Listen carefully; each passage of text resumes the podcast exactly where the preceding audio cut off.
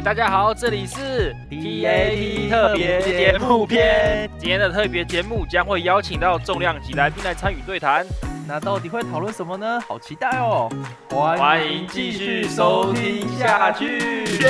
下面一位。节目最后是静桑小学堂，记得听到最后哟。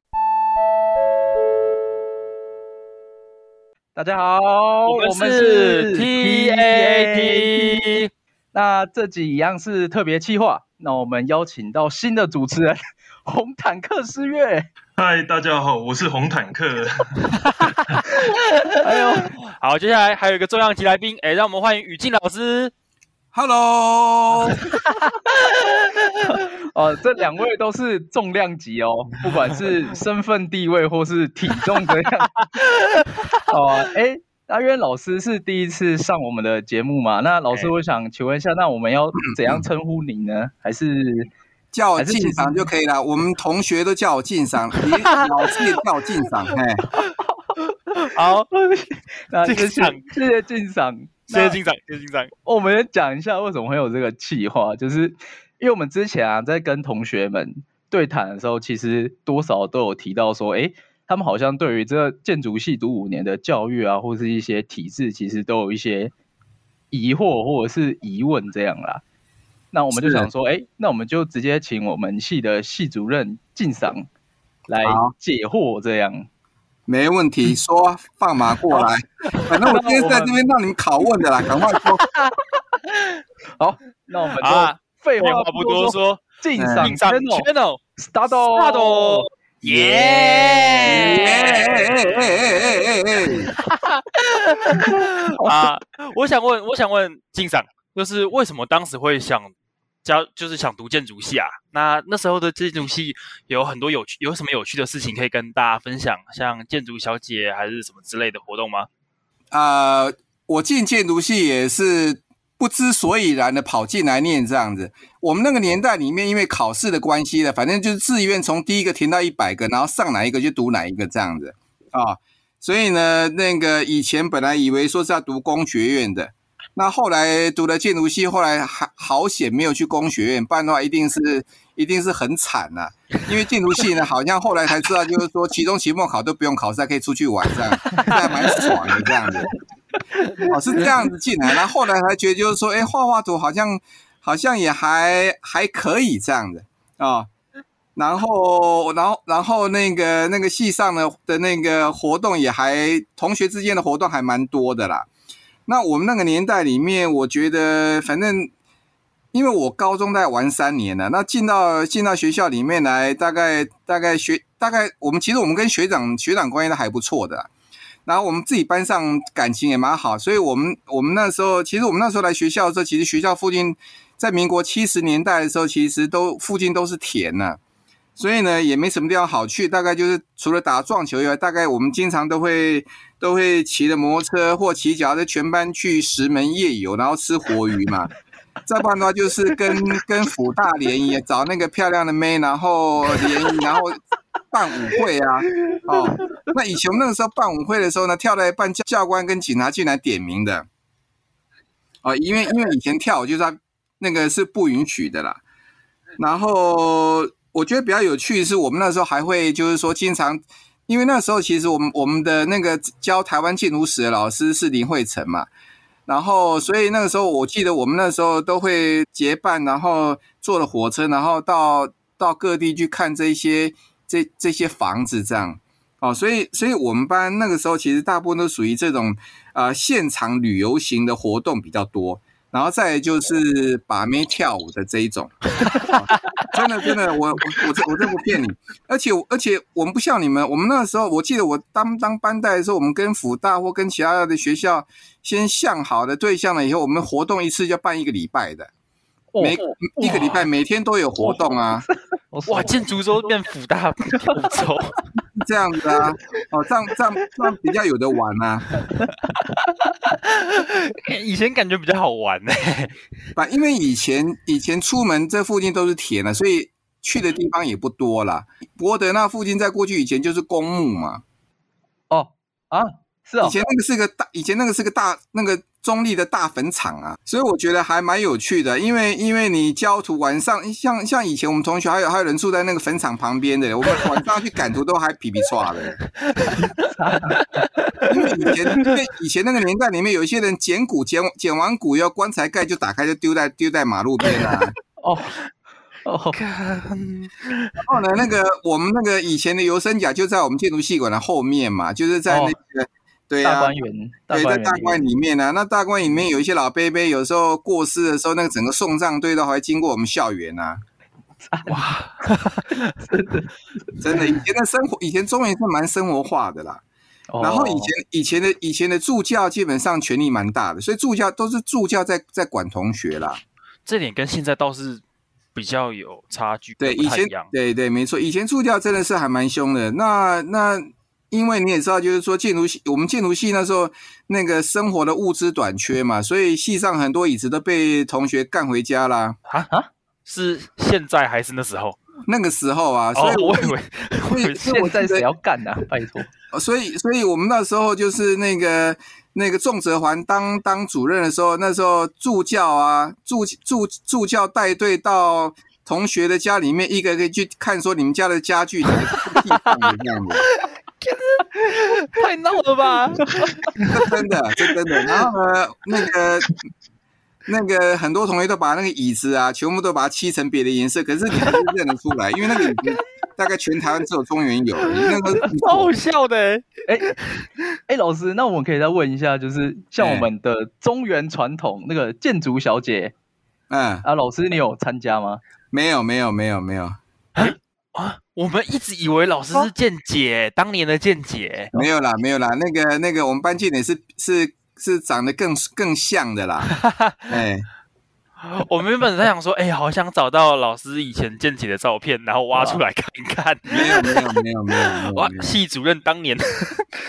哎，老师，你还记得我们上次六十周年跟系友吃饭的时候，就有一个。好像第八届吧，第八届的戏哦，他就拿他们当年健姐的照片，就是那个第一名第一名的照片给我们看。是这个部分，我倒我我我那个我没有什么太多印象了。不过就是说，那个那个年代里面建，其实我觉得中原那时候就是除了建筑小姐以外，就是合唱团。其实合唱团那时候其实、哦、其实真的是那个、嗯、那个风气蛮好的这样子，因为因为那个年代里面那个。你们班就我们班很多人，大概大概音乐底子都还可以，然后有有有有自己的这种，譬如说那种啊小乐团啊，或者就是说有一些人喜欢，哦、其实很多人喜欢弹吉他。哦、我想你们现在应该也是一样啊，很多人喜欢弹吉他，呃、因为弹吉他基本上跟交女朋友有关嘛，所以很多人都都还都还蛮会弹吉他的这样的。那老师一路就是这样子，可能从建筑系毕业之后就去，是先去美国读书嘛？诶，对，没有错。那个其实是这样，我大学毕业了以后呢，呃，有些念了本校第三届的研究所哦，哦我好像是第三届研究所了。然后曹整元应该是第一届，还他可能是第一届研究所这样的。然后呢，因为因为那个时候研究所刚成立，所以那个时候中原的研究所是跟台大城乡所一起上课。哦，哇，对，然后大部分的课，我们大部分的课都在台台大上了，所以我那个时候念完研究所了以后，后来我觉得就是说，我对于那个研究没什么太大的兴趣，因为毕竟那个时候那个所有的课都在台大上嘛，那所以，所以我我我跟夏祝九跟夏祝九那些学生其实也蛮熟的啦。那后来觉得就是说，还是得去那个那个国外走一趟。最主要是因为我还是想走要走走走这个专建筑专业这一条路啦。那也就是因为这样，所以才决定就是说，那首先再去念一个好了这样子。那也就是因为这样因缘际会，所以才才出国念，然后然后念完了以后，工作短时间以后，然后再回台湾嘛，大概是这样。然后回台湾以后，先到事务所工作了以后。那个发现就是说，那个工作时间蛮长，因为每天都上班到十二点啊，是哦，真的，每天上班到十二点，每天上、啊、真的每天上班到十二点啊。然后那个大年大年大年初二，老板就要来交代工作啦。然后呢，可能大年初四就开，大年初三初四就又去上班啦。所以那个时候就是说。你如果说要要谈感情要结婚，这个根本就没，就是会很困难呐、啊。啊、那后来后来，当然后来后来就自己做，后来就找我哥伦比亚同学就是合作，然后就慢慢做。那慢慢做了以后，当然就就是说，等同我们其实我们很早就先从室内设计开始做了。后来也是因为就是说要结婚了嘛，那结婚你你你那个生活要正常一点，所以所以那个时候，其实那时候我的我和我那时候杨家凯杨老师也在也在，我们都在学校，那时候都已经在学校里面都有教职。那后来我想要转专任，那其实杨家凯老师也是专任，所以那时候我们那时候就讲说，那总要有一个人牺牲顾顾公司啊，所以他就把学校辞掉，专专门在在公司里面待二十四小时。那我的话呢，就比较有条件，就是说兼顾家庭跟学校，那我事务所的时间就可以稍微少一点这样子。所以呢，在在这种条件之下，每一个人都有他自己的安排。那在那就是用一个合作的方式，呃，持续进行嘛，大概是这样的。哦，所以老师一开始投入建筑教育的契机是，就是生活的转变吗？没错，其实其实最主要也是因为跟。跟跟家庭生活有关了，因为因为因为你总不能结完婚以后还是十二点回家嘛，对不对？所以所以这个事情会影响蛮大的。那当然就是说教书的话呢，就比较有理由，就是说可以早一点走。那 那那个时间上面比较有效。那那你进事务所的时间就可以比较弹性嘛。所以那个时候大概就是从这个角度里面重新重新安排那个。整个整个整整个步调这样子，哦，我以为一开始是，哎，中原的学生这样下去不行，我该去好好的指导一下。你你讲的可能是另外一个老师，我以为一开始这样，然后才投到那个进上来投入建筑教育，才回到说，哎，我来中原看一看，当个专任，好好鞭策一下你们这些学生，教教你们空子。其实那时候呢，我我说实在，我们那时候毕业了以后呢，中原变成什么样，其实我们也大概。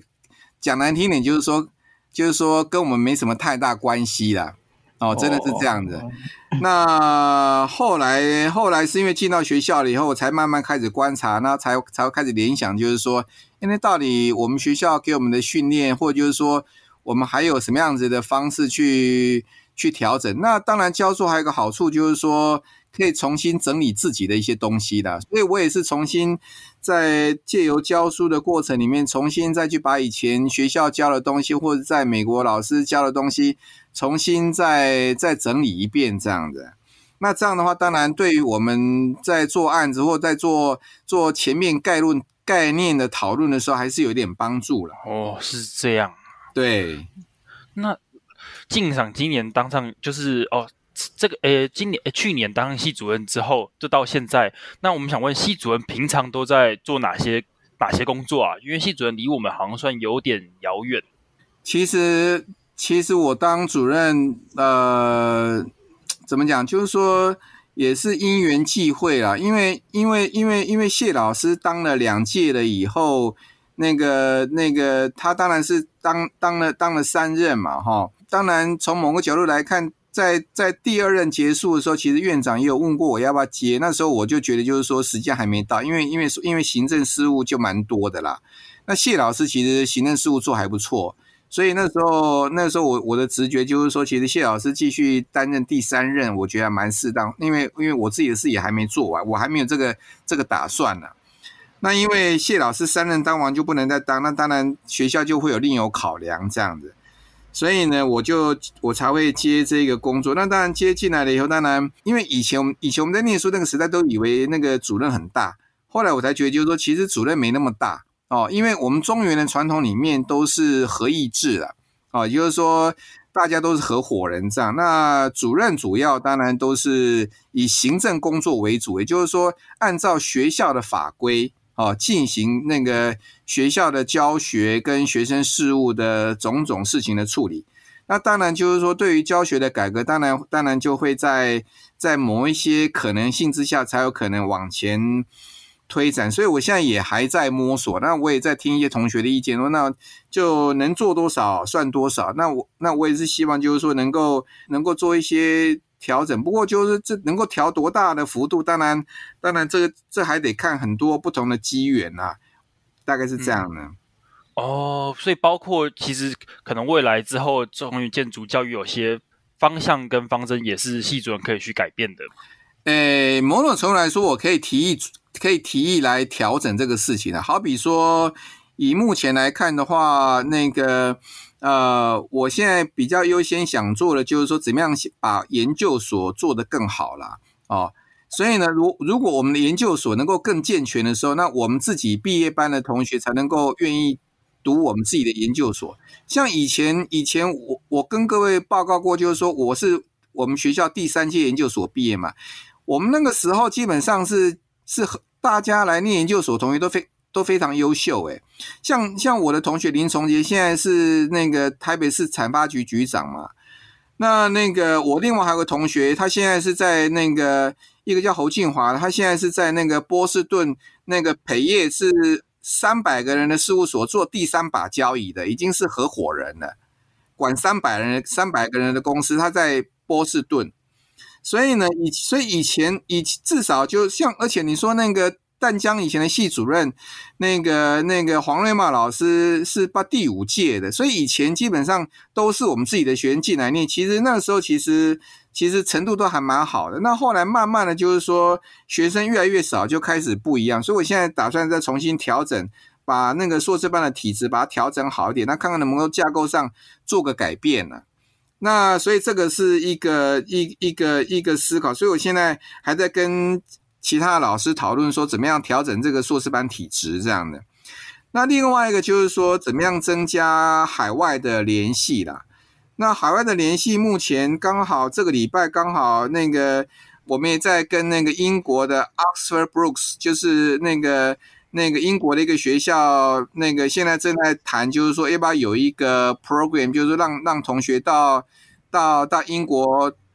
住两年，然后呢，在那边跟他们学校的大大学学大学部的，然后呢，那个跟研究所各读一年，哦，那各读一年，那当然就是要，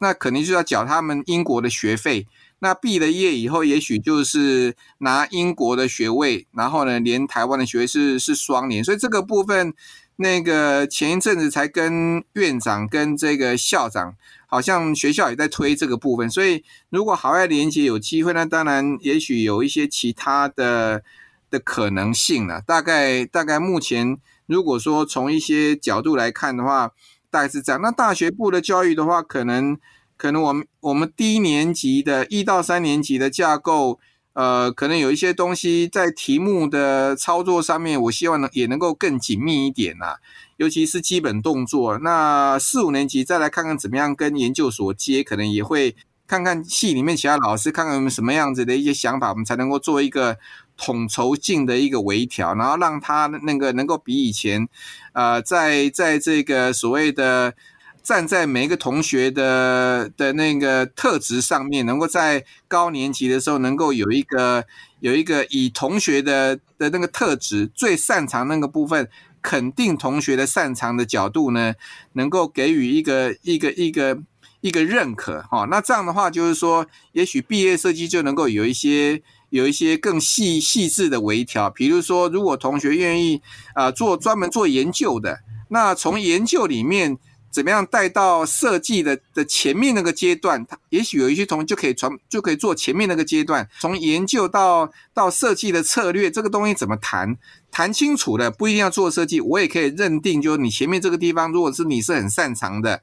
那我们就用这个地方来肯定你。所以这个部分，当当然，如果可以这样做的话，那每一个同学的特征。有些人的能力是在做前面，有些能力是在做后面。那有些人，有些人可能是在别的专长。那我们就希望能够能够找到同学最擅长的那个部分，然后用那个部分来强化你的能力，然后来肯定你，然后作为你人生下一个阶段的一个预备啦。所以这个部分也还在，我我也还在还在还在跟其他老师讨论，看看这东西如何的可行这样子。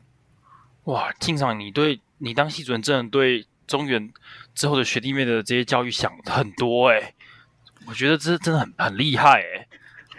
我是真的认真佩服啊，我真的认真佩服啊，卖婆啊卖婆，规划真的，对对对，这个 我是非常认真。哎，能就是说能做多少，当然当然其实也没那么简单，因为这个还有很多很多配合的问题的。那那我现在想这个东西也不一只是一个大方向，还得看看其他老师，看看有没有什么更细致的做法。那当然还得看同学的 的意愿呢、啊，大概是这样的。因为我那时候有一次好像在好像在路上碰到静赏嘛，然后我那时候好像就有简，你那时候好像就简单问我一些可能在中原之前遇有没有遇到哪些问题或课程上面的建议。那我记得我我忘记我那时候也是跟你，我记得我们那时候也聊蛮蛮长一段时间的，在讲说，哎，我们这五年怎么样这样子，就是我们也然后所以我们才会有这一次的计划，就是说，哎，那我们对于建筑教育有哪些想法这样子？那这部分的话。诶，这部分的话，四月等下会对，就是因为我会听我们的节目，其实不会是只有我们系上的同学啦，有很多是可能是目前还在读高中或国中的，可能对建筑系有一些想想法的人。对，那想要请晋赏老师帮我们简述一下，那我们整个中原建筑五年的一个建筑教育的概况是怎么样？OK，那个中原建筑系当然。以前以前就是一年级到五年级都是以设计课当做核心的啊，所以呢，那个呃年级之间是呃是每一年的题目会越来越广，那题目越来越深。以前的教育方式是啊、呃，实务的能力的训练可能会占一半以上。哦，所以呢，那个呃，所有的题目都是跟现实的问题接轨，那要要先满足所有的那些实务的功能上面的需求，所以对于绘图跟这个事务所的衔接的要求也比较比较多哦。那一直到差不多二十几年前呢，应该是二十五六年前呢，那个呃，整个建筑系大概有稍微做了一些架构上做了调整。才会像才会才会到今天的这个所谓的三加二，也就是说呢，一年级到三年级是一个门槛，那也就是说，这个是一个建筑的基本训练的阶段哦，就像蹲马步一样。那四年级、五年级就是 studio 制，那这个 studio 里面就会有分不同的类型，那这个类型有可能是那个。呃，那个建筑物的类型，或就是说根据老师的特长分类型，然后呃比较高阶的的这个设计训练啊，所以目前我们的那个五年的教育大概是从这个角度去处理。不过我觉得就是说，啊、呃，我个人是希望能够对于在在特别是四五年级，对于房屋科学啊，建筑物本身的建筑设计，然后再就是那个呃。在永续发展上面呢，这三个类别上面能够能够有更清楚的区分呐，哦，那这样的话，也许就是说，至少我们在那个技术方面的讨论就可以就可以稍微再再多一点这样的，那那它也可以引导设计上面的一些思考啦。所以你刚问的问题就是说，我们目前五年建筑教育大概还是维持所谓的三加二哦这样子的一个。这样子的一个区分的方式来训练同学，哎，呃，去去年是我们建筑系创系六十周年嘛，那其实这六十周年说长不长，说短不短。那我们其实都有去看过黄呃，我们创系的系主任黄宝瑜，黄宝瑜先生，那他以前创系的纲要，那。我想请问老师，就是说，那对于现在的中原建筑，或者是我们未来六十周年，那我们整个创系的纲要，那老师有什么样的展望，或者是一些想呃想要做的事情？我了解，其实那个呃，因为六十年是一个很长的时间啊，六十年其实中原有一个很好的底子，就是说，在那个人文基础上面，其实中原还是有一定的底子，这第一个。就是人文基础的的训练啊，那第二个就是说，对于建筑比实物上面的的基础哦，这是第二个。那那这两个我觉得都是很重要的一个的一个的一个基础。那尤其中原过去以来在实物界最让人家那个称赞，就是我们的学生其实蛮务实的。或者就是说，我们我们对于实物的操作面来说，其实这方面的基本训练都都非常好哦。那人文训练也蛮好，就表示说我们对于那个人文的关怀也蛮多的。所以呢，这个两个传统大概就是我们的成本呐、啊。那问题就是说，接下来再往下面的六十年的第一个二十年或第一个十年，我们应该怎么怎么样子啊架构的问题这样子。那我个人是比较倾向，就是说，因为现在已经是二十一世纪，那各位都是二十一世纪人了。那我自己本身应该算是二十世纪人，然后呢跨到二十一世纪。那我觉得就是说，二十一世纪最主要就是那个数位嘛，所以我觉得就是说，digital 的东西跟 digital 的这个相关的，尤其是技术发展上面，对于建筑的建造、对建筑的材料。的这一些新的东西，怎么样引导生活上面的改变？然后怎么样引导建筑建造上面的改变？那这个东西怎么样引导到建筑设计上面的思考？那再加上这个整个环境上面的变迁，这整体的关系怎么样利用技术的革新跟进步哦，重新来做一些反思，不管是态度的，或者是设计技术上面的。我觉得这个都非常重要。那我在我的课里面，在最后的的这个这几个，差不多至少也有有，我记得应该应该有有有超过九个小时，大概都在讨论那个所谓的 digital 的这个面向的问题。那尤其在在国外，因为他们的整体的建造技术比较进步，所以我觉得我们在技术上面，尤其是数位的。的连接上面跟跟这个跟这个跟这个营造厂的的那个建造技术，还有材料建筑材料的革新的这个面向里面，可能我觉得我们应该在这个面向里面应该要再多一点点啊努力，让这个部分能够迎头上赶上来啊，因为这个现在现在那个技术进步的那么快，可能。同学毕了业以后，在没几年，那个、那个、那个数位的 AI 的这些东、这些、这些东西，可能都会都会走得很快。所以呢，我们的同学应该在基本的能力上面，应该要应该有要有一些底子。所以我觉得，从技术的角度来看，这个面向，我觉得中原应该应该是首要的任务，这样子。那这样才能够在技术、人文跟实务上面呢，才能够有一个平衡嘛。对，就是因为我们整个建筑教育是分三年的基础，就是前面一到三年级是基础教育，然后四五年级是 Studio 的制度。那想请问老师说，各个年级不管是前面的基础教育，它各个年级每个年级想要达到的学习目标是什么？然后它课程上的规划是什么？然后到四五年级是以 Studio 师徒制的方式。那想请老师大概简单的。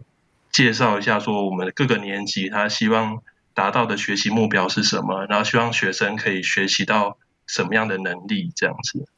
OK，好，那因为我知道，就是说有可能会有这个高中生在听了，或就是说那个呃，甚至于就就是说想要转系的，可能也会有人听嘛，对不对？哈，听完的话想转的就不要转转走，那想转进来可以进来想想看啊。可是那个呃，都在进行当中。我现在其实我简单的讲是这样，就是说那个呃那个中原建筑系，其实我一直在就我个人能够掌握的三年级，或者就是说那个过去在还没有当主任之前，其实我也在跟一二年级老师有时候在聊天的时候，其实我们现在大概是这样，就是说那个呃，我们都我们都承认，就是说。同学的这个启发哈，每一个同学他的开窍时间都不一样。有些同学一年级进来可能就有一些基本的 sense，或就是说有一些美学基础。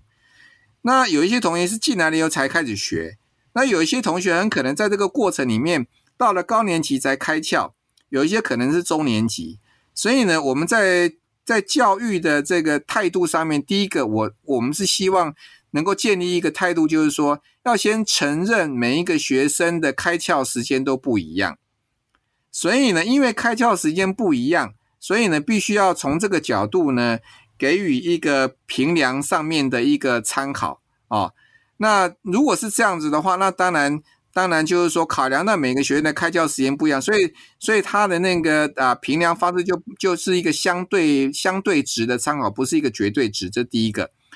那也就是因为这样子呢，所以我们在各个年级里面呢，那个呃，在一年级的基本的训练里面呢，其实还是在于那个让学生能够进入到一个准备学习建筑的状态，这个是第一学期，因为高中生刚进来，大概还不知道什么样子的生活嘛，或者就是说也还不清楚到底建筑是什么样子的一个状态，所以呢，一年级上学期大概就是以一个帮助同学进入到建筑学习的状态，不管是生活方式啦，对于材料的认识啦。手工呢，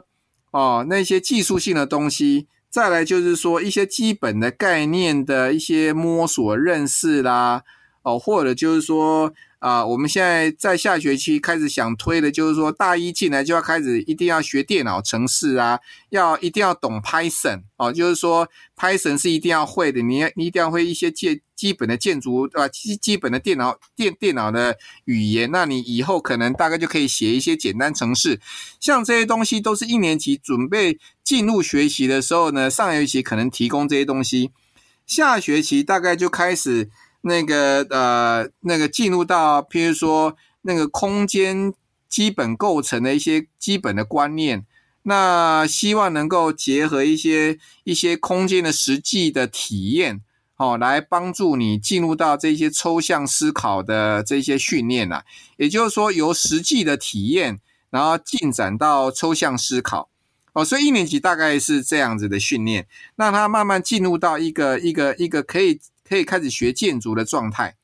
那二年级大概才会进入到那个那个设计的核心，也就是说呢，开始去学习怎么样去构成一个环境，那怎么样怎么样训练自己观察，然后呢，怎么样从观察的的条件里面呢，怎么样去去反映一个生活的内容，那这个这个设计跟生活内容之间的关系大概是怎么样？那当然，这个时候就会有一些其他周边的这些水平的课程加进来，所以那个时候才会开始有一些啊，比如说那个结构的基本概念啊，或者是那个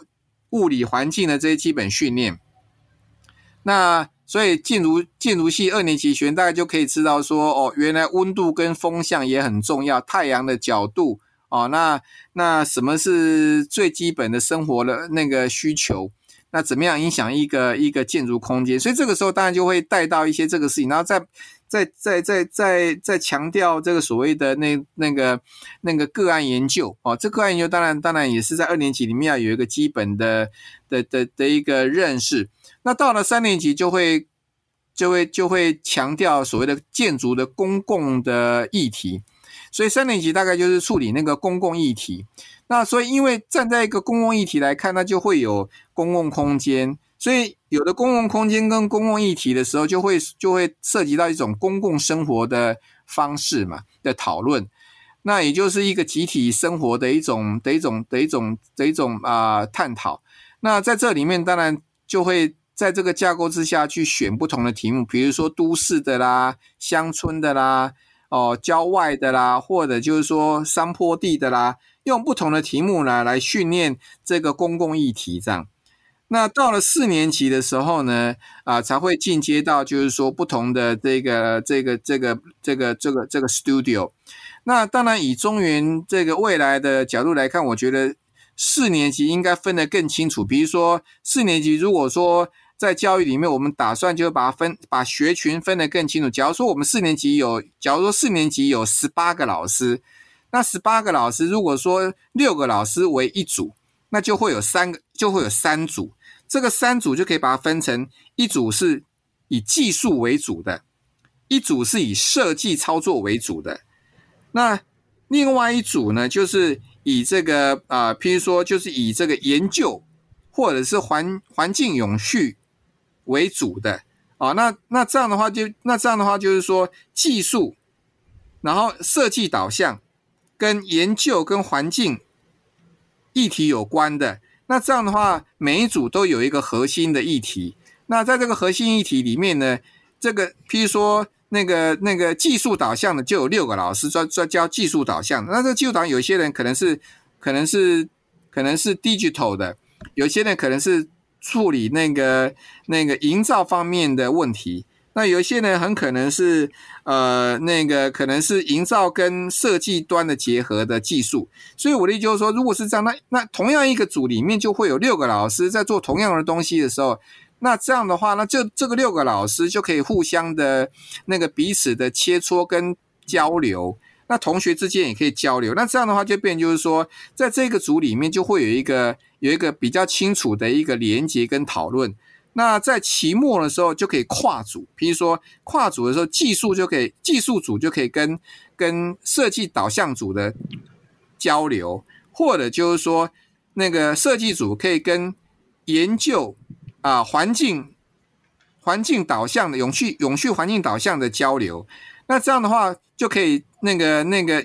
那个在这个在这个学生的这个学习成效上面呢，应该就可以更清楚。因为我我们目前四年级，我觉得就是说，那个老师的那个的那个特质其实都很接近了。那因为接近了以后，其实那个组分不出来哦。那我觉得就是说，组没有分出来，那各组之间的交流就会比较弱。那我觉得这个是一个一个缺点。那所以我们应该掌握这个优点，能够能够让那个组的分分分别性更强。然后那个交流的东西更多，那各组有各组的很强的特色，那甚至于就是说，我们利用这个特色，我我也是期期待，就是说，在在每一组里面，也许每每一个学期结束的时候，那一组都要有有一个小论文，或者说一个小成就出来，然后呢，每一学期就是出版一个，譬如说。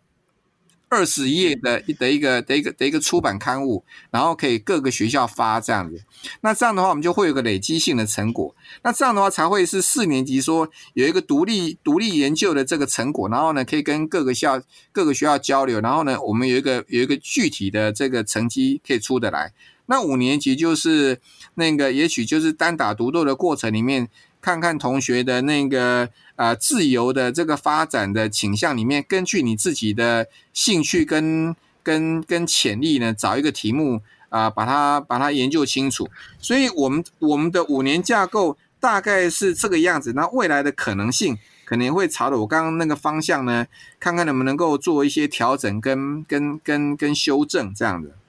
这样听下来很像那种大二的课程，很像那种小事务所在做小住宅，或是那种小小的，最多住到一点公共空间。然后三年级很像你是大事务所去进图，然后进一个那种公共工程那种图，这种感觉。那我觉得大四刚听到比较有趣的就是，如果真的就是之后就有可能三个组这样的话，那这样的话，我觉得好处还有就是细选的课程，搞不好也会。就是有那六个老师开会轮流开一些细选的课程，让整体的课程更有结构性跟整合性。因为，呃，比如说像我大二大三的时候，我曾经有想过一件事，就是想说啊，因为台湾的建筑系面多半是以设计为主主要的科目去做修那个修课，大家都很在意设计课，可是好像有些选课就是跟设计课就是没有到。就是好像很重要，可是关联性又看不出来有很大。最简单的例子就是，可能像电脑课好了，就是我们电脑课的时候，那时候我都认觉得说，他教的软体怎么都用不太到。我那时候就觉得这件事超怪，就是觉得说，好像为什么都在教一些可能 3D Max 这种东西这样子。那我就觉得说，他为什么不能好好的教一个 SketchUp？就让我真的有一个怀疑，就说，哎，细选的课程安排就是。怎么都没有搭配设计课程？当我知道现在是有好一点点的啦。对，不过那个志轩刚刚讲的也很好了，就是说，假如说我们在分组里面那个方向更清楚的时候，也许就是说，那个支持性的课程在每组的分别里面，能够能够能够能够能够让那个让那个让那个选修的部分呢，能够更清晰啦。那这样的话，就是说，它在实际的运用上面会更更凸显啊。再不然的话，我们的那个选修课感觉上那个那个要整合进来的课呢，其实一直有困难，是因为它比较松散这样子。哦，我们目前大概就是说几个核心的选修课有，可是呢，要跟设计课整合起来，或者就是说设计上面的分组，比如说有些有一些分组里面强调研究的，那研究的这些选修课。跟强调设计的选修课，跟强调技术的选修课，其实应该是有一个很清楚的差别啦。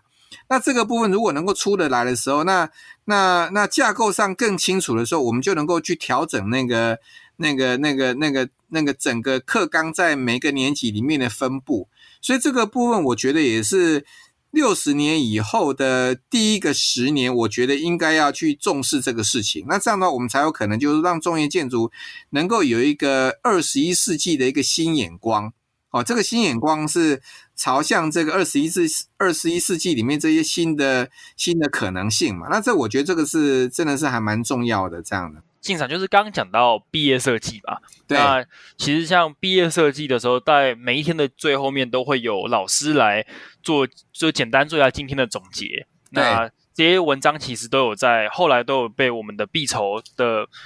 毕呃毕筹的工作人员给记录下来，那其中有一好啊，非常、嗯、这个很重要啦。哎，嗯，那其中有一个老师，就是他写的文章，就是那时候让我呃非常的注意，就是因为一般老师这个时候有时候写的都是大多啊，我那时候看到都是很多都是太正面，就是恭喜啊，大家完成了，这是一个里程碑这这种方面，但只有一个老师好像那时候我看到的时候很压抑，就是曾伟老师，他比较带一点批判性。他主要是讲说，哎，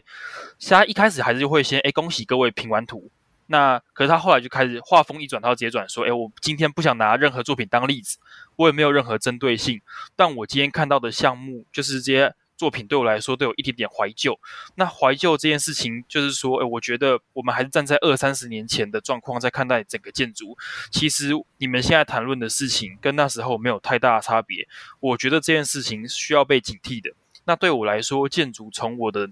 从我的到你们的年代，大概差了三十年左右。这三十年来，我们是否还在原地踏步？这是台湾建筑教育需要想的事情。对于现在的年轻人，我实在难以想象你们是温驯到这种程度。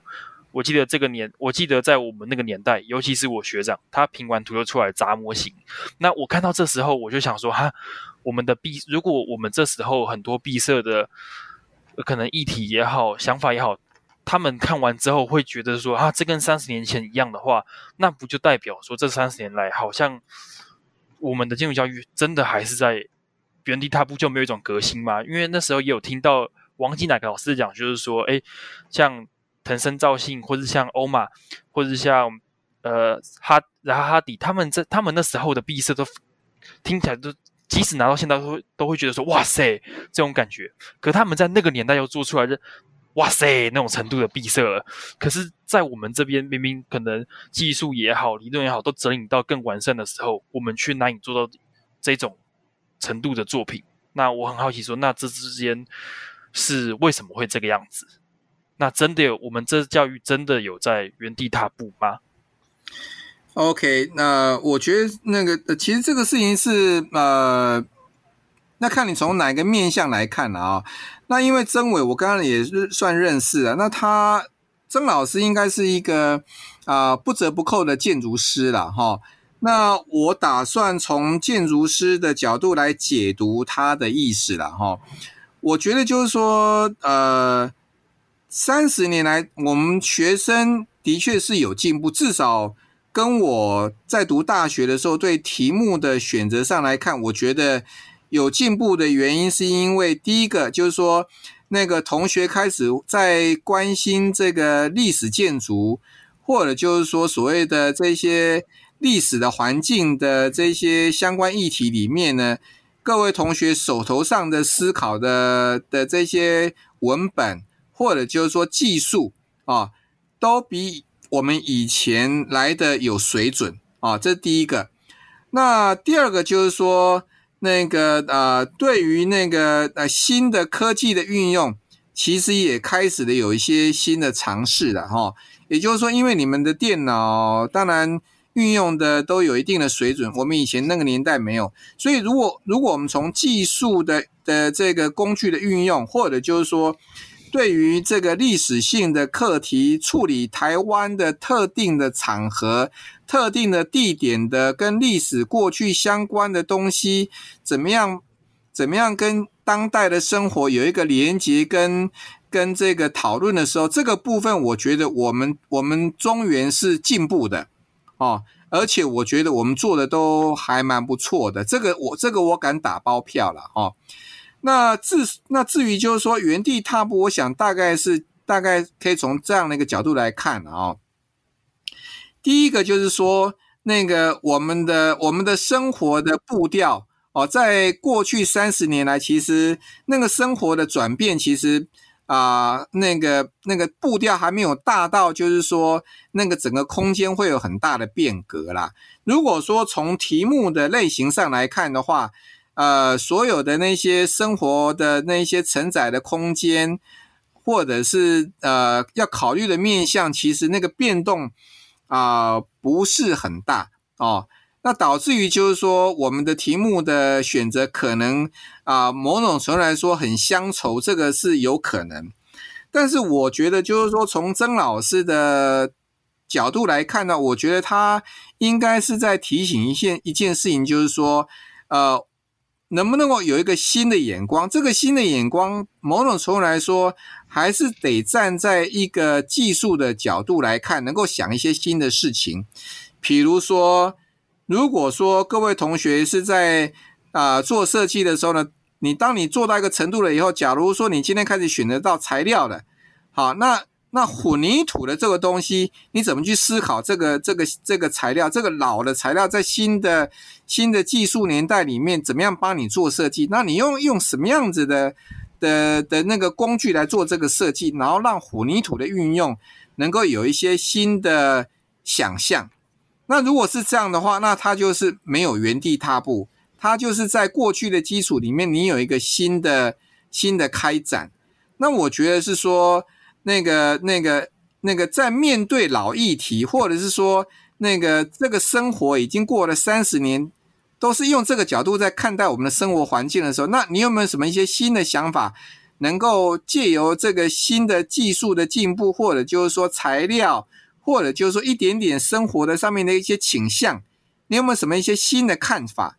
我觉得这个面向应该是。应该是曾老师的意思。那我觉得我们同学在某一些议题里面，可能就是说在态度里面是有点保守啦。我觉得就是说，你的题目可以可以是可以是老议题，可以是历史性的，或就是说那个那个三十年以来每年都在做的议题。可是你的态度可以是比较 avant-garde 的哦，就是说从一个从一个新的思维来看，那那你投注的是一个什么想象这样子？那我觉得，如果从这个角度来看的话，才有可能跳脱那个所谓的乡愁式的解答，这是我的观察啦。哎，进进 赏进赏，就是进赏，刚刚一直、哎、一直听你这样子讲下来啊，那就是我我这边大概可以整理出来，就是好像老师就是对于接下来我们接下来就是可能学弟妹跟整个建筑系接下来的发展，好像大概。大我我不知道这样讲不对，但是我自己听下来就是感觉好像是就是等于说大一到大三其实还是在于 基础的培养这样，那大四老师您刚刚讲的模式好像已经有开始变成说好像要跳脱出组别，开始就是跟自己不同领域开始合作的关系。那最后到大五做毕设的时候，好像又变成个人的，就是大家又继续回到自己做自己的状态这样。可能我们在做毕展的时候，可能就会发现说，可能就发现说，哎，好像。就是好像我们的同学们对于就是关于大家如何一起合作这方面，好像好像有一点就是，因为因为其实我们一直都是在自己做自己的设计，所以突然就是可能像说大家要一起联合办一个活动，或是要办一个展览的时候，好像大家对于合作这方面的训练好像就有点不够。那所以我想问问看老师，就是老师你对于就是。这个建筑系的团队合作这方面的看法是怎么想的？OK，那个团队合作，其实我是把它放在我我自己的想法是把它放在四年级啦，因为以四年级来看，就是说因为有分组嘛，就是说假如说三个大组很清楚的时候，那跨组合作，那就是说就有可能就是团队处理一个问题，比如说我我是设计取向的，我怎么样跟研究取向的人合作。或就是说，怎么样跟技术取向的人合作，然后呢，把一个东西在三个面向都能够照顾得好。那当然，我前面也讲过，就是说，如果说到了学期末都能够有一个有一个有一个学期末的展览，然后呢，规定每一组都要有一个出版物，这个出版物也许是三三页五页都好。那如果说一个如果说一个组会有一个五页的五页的总结，five page，对不对？有五个 page 的总结的时候，那三组就有十五个 page。十五个 page 也蛮多的啊，那你怎么样去编这十五个 page？那你那个那个大展览怎么做？那这个展览就是结束以后，我就是放一个寒假 或放一个暑假。那这个时候呢，我们就可以有一个所谓的所谓的学期结束的展览，然后就用用四年级的这种所谓的合作的方式，跨组的就可以看到我们中原建筑啊、呃，在在这三个组的成就上面的的那种个别性的或者是团体性的成就，就变成是一个固定的展览，然后又有一个又又有一个又有一个，譬如说十到十五页的出版物。那那那这样我觉得就蛮有趣，因为我我我我在前年我在前年的时候，我从美国的东，我这最主要是美国东岸啊，我从我从那个我从那个宾州大学一直往北走到康奈大学，每个建筑系我都进去看了一次。那我觉得就是说对我印象比较深，就是说像那个哈佛大学，他们甚至于就是说在每一组的每一组的刊物里面，甚至就都把它做成了一个一个一个一个一个小册子。那我觉得这个就还蛮特别的，就至少就是说，那外面的人离开的时候可以看得到就，就诶他们他们这一组大概大概有哪一些倾向，那这个东西可以带着走。那你也可以看到那个整体的那个表现跟比较在哪里。那我觉得这个部分我们是可以可以在这个面向里面处理这个面向。那当然五年级当然是、呃，我觉得五年级比较比较更 critical，是因为呃。那个是个别能力的一个总检，因为你拿建筑学位的时候，就是一个个别能力的一个检查。那当然，是不是允许合作这个部分，当然，我觉得都还得看看其他老师跟同学的这些想法，我们才能够啊、再来做调整。当然，当然，那个在怎么样延续四年级的跨组的合作，达到了五年级再能够展现。个人的同时，能不能够允许一些一些一些团体的面向的合作？这个我也站在一个支持立场，只是说怎么做，目前基本上啊啊、没有一个明确的做法。那但是呢，这个可能性应该也是可以被允许啦，只是说啊、是什么样的类型的操作，这个我觉得还得再再再考量。不过这个方向我觉得是很好，因为毕竟就是说那个单打独斗基本上。那个啊是很有限，那你到了毕业以后，那个那个所谓的团体的合作跟协力，可能是一个更根本的问题。我觉得这个这个是非常认同啊。就是老师，那我这边还有一个，就是一个比较比较私人的问题，这样啊，就是哎，就是因为我们在前几题前几集在跟来宾聊到的时候，其实我们有时有谈到一些，就是关于就是嗯，可能同学们在低年级的时候，可能还是那么。不了，可能因为不了解自己，或是不了解设计这件事情，所以有时候在在设计课受挫的时候，可能会就是可能影响到他们自己跟呃，就是跟他们的，就是可能他们会把设计成绩跟自己的人格好坏去做挂钩，所以可能会导致他们在设计受挫的时候，就会完全的去否定自己这样。那那那呃，刚好又加上就是老师，你知道，就是我。今年的呃毕业设计状况刚好也是处于这样子的 状态，所以就是感觉好像特别有特别有共鸣这样子。于是就是我那时候就开始去想这整件事情，就觉得说，可能就是可能当我们到比较高年级的时候，我们会比较比较会去区分，就是等于说是把设计跟自己去把它分开来。但是目前看起来好像我们低比较低，尤其是大一或是大二的学弟妹们，他们好像还没有。就他们好像还没意识到这个状态，所以常常会变成说，就是他们可能会因为不管是遇到跟自己相性不合的老师，或者是品图受挫啊，或是怎样怎样怎样，就会导致说他们的那个情绪马上就会陷入非常低落。这样就是说，老师有没有什么建议是可以给，就是正在陷入这种情绪的同学们，或者是他们该怎样怎么办？这样。OK，好，我我觉得这个部分我觉得也蛮重要，因为这个部分我觉得可以分两个两个面向来看啊。那第一个面向就是说呢，呃，我我们系里面可能对于那个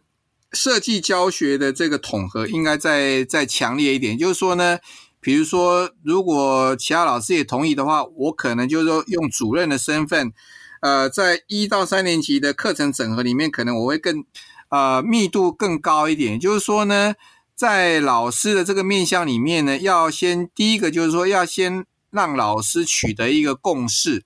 也就是说呢，这个共识在于就是说，你怎么你怎么你怎么教，或者就是说你怎么评论的问题。哦，那所以呢，这个这个涉及到就是说，在讨论的过程里面呢，怎么样站在一个学生提出来的这的这个想法里面呢，怎么样做沟通，然后才能够达到那个教学的成效了啊、哦？那所以这个是一个等同就是说是怎么教跟怎么评的问题，这是第一个。那如果说能够能够在老师这边建立一个一个一个共识了以后。那当然，那个在学生的这一块，当然那个我们可以在那个辅导面向，或就是说让同学更加知道，就是说所有的平量都是都是滚动式，也都是相对的。哦，最主要就是那个希望能够进到一个一个可以的学习状态。那那每一个同学的那个开窍时间都不一样，这个是一定的啦。所以呢，所以呢，也要让同学知道，就是说。老师之间的意的意见基本上是啊，当做参考，因为建筑的训练里面就是说分成两块，一块是仅供参考可可辩论的，仅供参考可辩论，那它就没有绝对答案。比如说你的你的概念，或者就是说你的你某一些价值观，那有一些是有绝对对跟错的，比如说你的空间机能。或者就是说你的配置的方位，如果说觉得有问题，那这就会有所谓的涉及对跟错的。所以呢，有涉及对错跟没有对错问题，仅供参考可讨论的。这个如果也能够也能够让同学理解的时候，那 那这个时候我觉得我觉得就能够比较清楚的去面对自己的的平图问题这样的。哦，啊，我刚刚讲也许看起来没什么太大的变动，可是我的意思就是说，二年级跟三年级，我觉得。更根本的要要要去了解，就是说，到底所谓的品质是什么？我觉得品质这个东西会比你的想法重要很多啦。也就是说，一个一个好的空间品质。指的指的在具体的层面上是什么？这个东这个东这个东西才是所谓的基本的训练啊、那如果说你能够指认出这个所谓的什么是好品质的时候，你才会知道说你要加你要做什么东西。所以我觉得低年级的设计应该不会是强调那个所谓的那个那个那个那个形式上面的的的这种啊、的这种过度的。变化哦，如果说同学在这个面向里面有有条件的，当然不会去阻止，就让他去发展。可是共同性的来说，就是说一些基本上面的品质应该达到什么样才叫做一个好品质？应该用一个实际上面的经验来回到建筑平面，说，哎，那平面上要这样做才会有实际空间的那样子的感觉。那这个东西如果能够连接起来的时候，那那这个才会是那个低年级的基本动作完成了。其实我觉得那个曾伟跟李友涵他们讲的基本动作，大概就是指的这个事情，就是说你能不能够判断那个好在哪里？那你那那你下那个判断了以后，你你的出手才会对啦。再不然的话，就是说才会回就就会回到那个李友涵私底下讲，就是说你们都很会讲，可是呢一出手就挂了。哦，你懂意思吗？所以我觉得就是说，可能就是说，那个他有他有两个面向的的这个需要调整的部分。那那但是不管怎么样，就是说，那个那个老师的老师的教学教育，我觉得也是蛮重要的啦。然后呢，这个时候呢，才能够去要求学生，就是说你怎么去面对你的平图这样。所以呢，在这个平图过程里面，其实我一直认为就是说，骂解决不了问题啦。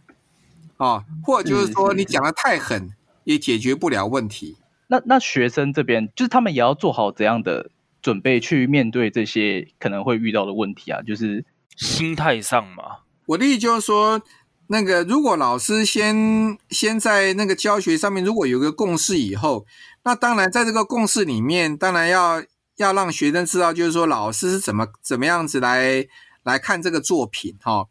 所以，如果从这个角度来看的话，那当然也许能够能够帮学生在心理建设上面能够能够有另外一个一个可能性了啊、哦。就是老师，就是所以，所以我就是好奇，就是说，就是那那我们要怎么样跟那个学生们做那个心理建设？因为因为就是我们目前看下来，其实就是这方面，其实到通常都是学弟妹们被评得很惨，或是他们评得快快被哭出来的时候，再跑去跟学长讲他们遇到的状态。我啦，我自己 我们自己大一的时候，可能还会觉得，我们就虽然大家一直跟我们说，就是就是那个交流，交流只是一个觉得你做的东西有意思，大家提出来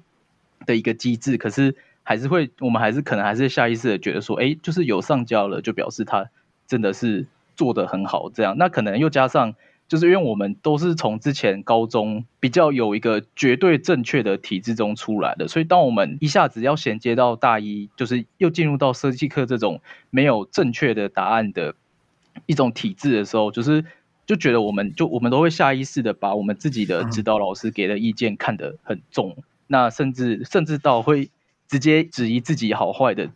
所以所以就是也是就是说，老师你刚刚说的那个那个，就是我们一直在想，那那这个方法到底是要要怎样去让同学们一进来的时候就可以先了解到说，你是从一个旧的体制到一个跟你高中完全不同的体制，那你可能要做好哪些心理准备，或是。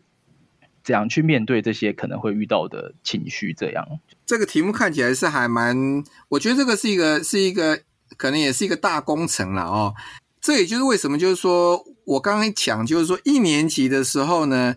呃，怎么样进到一个学习建筑的状态？所以在这个学习建筑状态里面，当然，当然一方面是让同学慢慢去熟悉这个环境，熟悉这个环境包括了就是说我怎么学习。然后呢，我怎么样看待老师的意见？然后呢，我怎么样自我学习来判断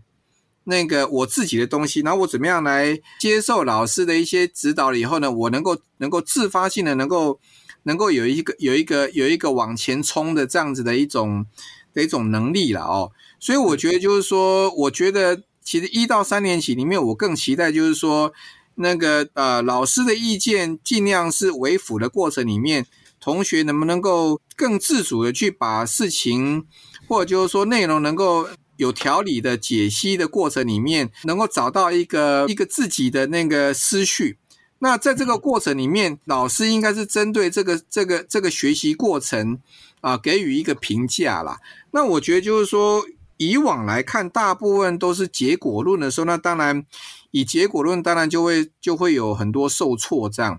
那另外一方面就是说。就是说，我现在也认为，就是说，其实，在我们一般平图里面，就是说，那个，因为我们设计课其实一天半，那我也是希望，就是说，另外、另外、另外这个半天，能够更多的去讨论那个那个学习过程啊，在这个学习过程里面，尽量让让让让让同学自己的那个那个学习过程能够做一个交流的时候呢，也许也许可以克服自己在在学习上面的某一些。一些障碍，那当然就是说，在这样的条件之下，也许他能够找到一些自己的某一些、某一些、某一些呃，对自己的一些自信上的哦。那受挫，我觉得是，我觉得受挫最主要是来自于怎么评，或者就是说那个评图的那个方式的问题。假如说评图的方式跟老师在评图的过程里面用词用语，如果也能够做一些调整的时候。那那个受挫就不会变成是一个比较属于攻击性的，或者就是说否定式的评图方式啦。哦，因为我觉得讨论应该是一个一个一个就一个学生的作业过程里，你你到你你是怎么发展的？然后呢，在这发展里面，可能哪几个面向你要加强？哦，那我觉得就是说，用过程式的讨论比结果论的攻击来得好很多啦。也就是说，如果说如果说。在一到四年级都都能够以过程论的方式，尤其是一到三年级过程论的东西讨论的更多的时候，那这个这一些东西才能够才能够才能够让你的基本能力能够能够更加的厚实，或者就是说你会知道你的学习的困难在哪里。那同时老师也会也可以回过头来说，哦，我应该要怎么教？会让学生更进步，所以，我我觉得这个是一个、oh. 一个两方面的问题。这样，像我自己为什么就是说，觉得就是说骂没有用，因为以前我们在那个年代里面，老师也都是用骂，再不然就是动不动就是说啊，那个你这个你这个这个学生出去会危害社会。其实有时候有时候有一些字眼用的太太过分了，其实其实那个否定式的东西，其实对同学的那个的那个直接伤害是蛮大的啦。所以我的意思就是说。在这个面向里面，老师自己在教学上面可能可能要有一个，又要有一个有一个共识或者是一个检讨。当然，老师这边如果说有个调整了以后，老学生在面对那个那个评论的时候，如果说对于那个攻击式东西检讨减少了以后，那怎么样子的在过程的方法上面的讨论，这个这个部分如果能够出得来的时候，那那同学就能够慢慢去判断说，那我怎么样去进步？那我这个部分为什么会会没办法克服？所以他就会比较坦然的去面对说，那我怎么去调整这个面向，然后让自己更进步？那当然到了后来，当然还是会有一个评比嘛，评比当然还是会有一个所谓的学习上面的优。所谓的稍微好一点或稍微落后一点的，可是我觉得交流会的目的，当然如果说能够在另外那个半天，能够在那个过程上面能够讨论更多的时候，最后的总交流基本上只是去讨论到，就是说同样一个时间之内有哪些东西是值得学习的，我们就是把那个好的讲出来，不好的就不用讲了。那那这样子的话，也许就是说在低年级的教育里面。他在个人的心理受挫上面，他能够降低到一定的程度。我不知道这样说是不是能够能够满足同学的需求。因为我自己的同班同学里面也有很多是被当掉，到了今天还在还在骂那个老师，是因为 因为用词跟个人的否定，我觉得这个是一个很严重的问题的。我觉得就是说这个部分反正应该是老师这一端要优先的自我调整，哦，或者就是说他要能够。想办法看到学生的那个好的东西，而不是一次看到说啊这个不好，应该是从不好的看到好里面把那个挑出来，然后说他可以怎么样更好。我觉得这个部分要稍微多一点啊，对吧、啊？这也这也就是为什么我们请 进赏上来的原因啊，因为我们想说就是，但因为。因为老师你们是对老老师那边比较的话，那我们想说，那我们在给予就是同学们心理建设方面的话，我们就直接请一个比较就是最有代表性的系主任来跟大家说，就是也 谢谢进赏今天上来就是对我们的分享，这样就是我们先从我们可能先从一开始就是老师是怎么踏入这个教育体系，然后到系主任在干嘛，那我们可能一路聊到了就是目前。建筑五年教育的概况跟最后的展望跟未来的发展，这样就是一个一些完整的谈话。这样我们会做做这个节目，其实一部分就是等于说是一开始是想说帮同学们去记录他们自己现在等于说闭塞这一年的状态，然后可能让他们以后可能可以回来听，可能会让他们回来听之类的。那所以说，那想说，那老师你要不要也在这边就是？想说顺便给未来的自己一个一句话，就跟时光胶囊一样。对啊，就类似这样的，就可能老师你以后二十年后还可以再回来听听看之类的。我希望我自己的一些一些一些呃想法，或就是说跟同学的沟通过程里面，能够尽量能够跟同学的思想哦，就是说能够更贴近一点呐、啊。因为毕竟就是说年纪有差，呃，希望我讲出去的东西能够更大的密合度这样，或者就是说让我能够更听得懂同学的要求指的是什么这样子。哦，那那这样的话，这个落差就会就会更更少，那也许帮助会更大这样子。不得不说，进场真的很受到学生的爱戴。然后 我简单一点就是说，其实我们也在学习的，不是因为。因为因为教书也不是天生的，我我到目前为止我也不觉见得就是说觉得就是说这个书要应该怎么教，其实我也还搞不懂。以我自己的学习来看，就是说用一个朋友的角度，也许学习上会比较来的有效，比较敢讲话啦。那我也是希望能够拉，能自己能期待自己能够把这个距离能够再拉近一点，然后。把自己当做是一个学习机器来来来来帮同学啦，我能够帮多少 算多少这样子。所以我现所以你看到我上课的笔记真的是很认真。我一张幻灯片至少是至少是两个钟头，我才能够做出一张幻灯片。所以呢，我的我每一张幻灯片基本上都是一两个钟头的时间呢。所以你看到我现在在准备陆易康的东西，我每一年东西都会调整。我光是准备陆易康的东西。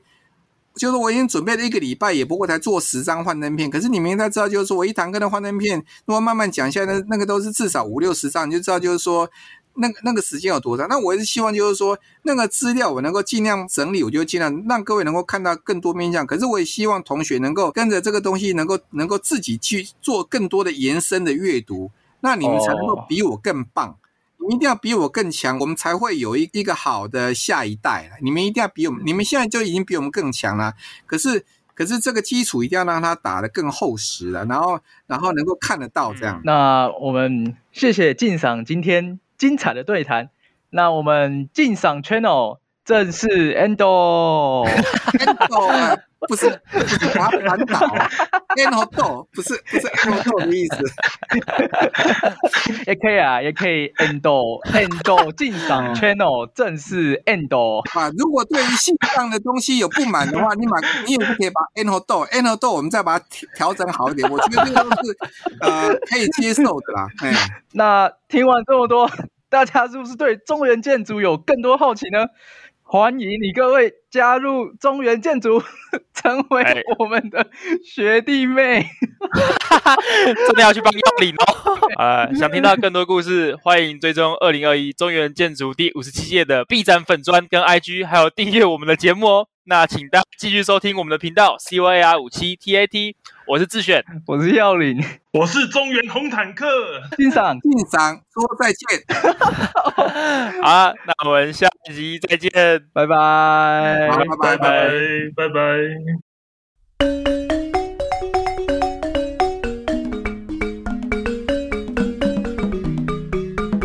晋桑小学堂。哦，那。另外一个问题是说，就是我们有同学特别去查以前，就是创我们创建筑系的那个老师，他他有说，我们其实是以布杂体系为一个基础去创立中原建筑系，但是到了后来，我们我们其实大一的建筑设计的训练都是倾向是用包浩斯的的这种这种美学训练为主。那想请请老师大概呃简述一下，说为什么会有这么大的一个转变，这样。OK，那那个你们同学去看那个那个早期创校的我们的那个主任他，他他这当然其实我不是很了解啊、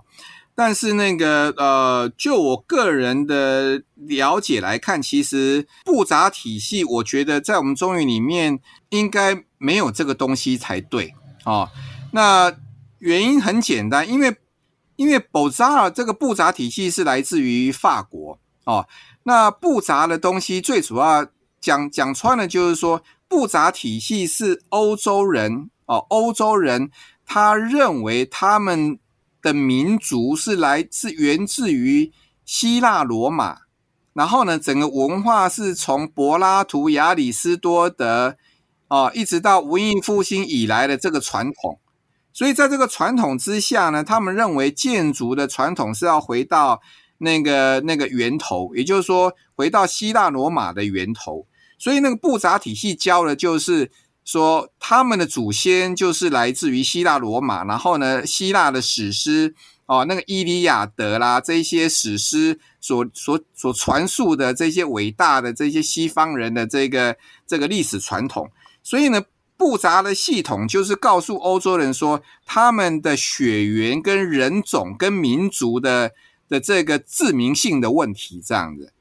哦，然后呢，一直到了法国成立布扎学院了以后，基本上就是在教这一套，所以他们的那个建筑的空间里面，大概就会有几个基本的原型啊，或基本的建筑的元素在空间里面操作哦。那所以这个是这个是一个传统的东西。那那个呃那个包豪斯就是因为呃。重新发问，就是说，假如现在整个世界慢慢朝向了一个整合的的发展，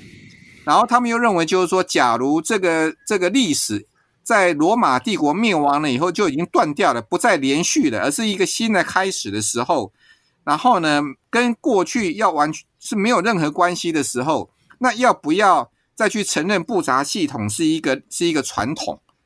然后再加上工业革命的关系，所以呢，整个整个。整个那个包号是认为，就是说要要往文明要往前走，不一定要跟过去有那么那那么强的这种连接，甚至于就是说，把建筑的操作要跟所谓的文化的自明、跟种族的自明性，或者所谓的欧洲的民族的这种优越的这个事情啊，把它连接起来看的时候，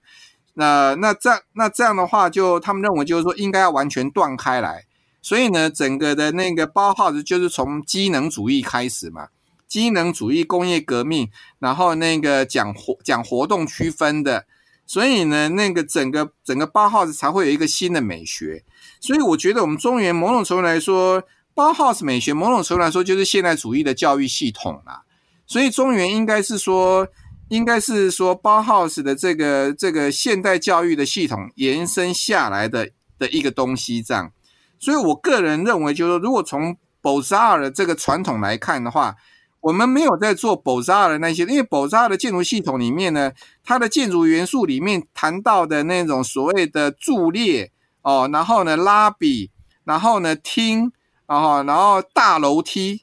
这几个主要的这几个建筑元素都没有在建筑的教育里面在讲这些东西，也就是说，从形式上来看是没有那件事情，而且我们。我们也不是欧洲人，所以我们没有这种欧洲文化的这种自明性的问题，因为我们不会跟欧洲有任何人种的关系嘛。所以呢，这个东西如果我们从这个最源头来看的话，其实应该跟布杂没有任何的关系哦。我觉得了不起，大概可能跟美学上面可能有点关系，可是美学上那个关系大概也还是还是回到那个几何上面的那个东西啦。所以呢，几何那个东西，当然在包浩斯里面，当然当然承接的一部分，所谓的那个那个那个十五世纪以来，譬如说达文西他们那些那些那些空想的东西，有慢慢的就是说空想跟想象有进到进到包浩斯里面，然后变成现代的东西。从技术上来看是有，大概是这样的。同时，如果有更多想对镜上或对戏上建议的话，欢迎投稿至我们的 Q&A 表单，或是在节目贴文下方回复哦，我们会同整转交给镜上的。镜上的你哦。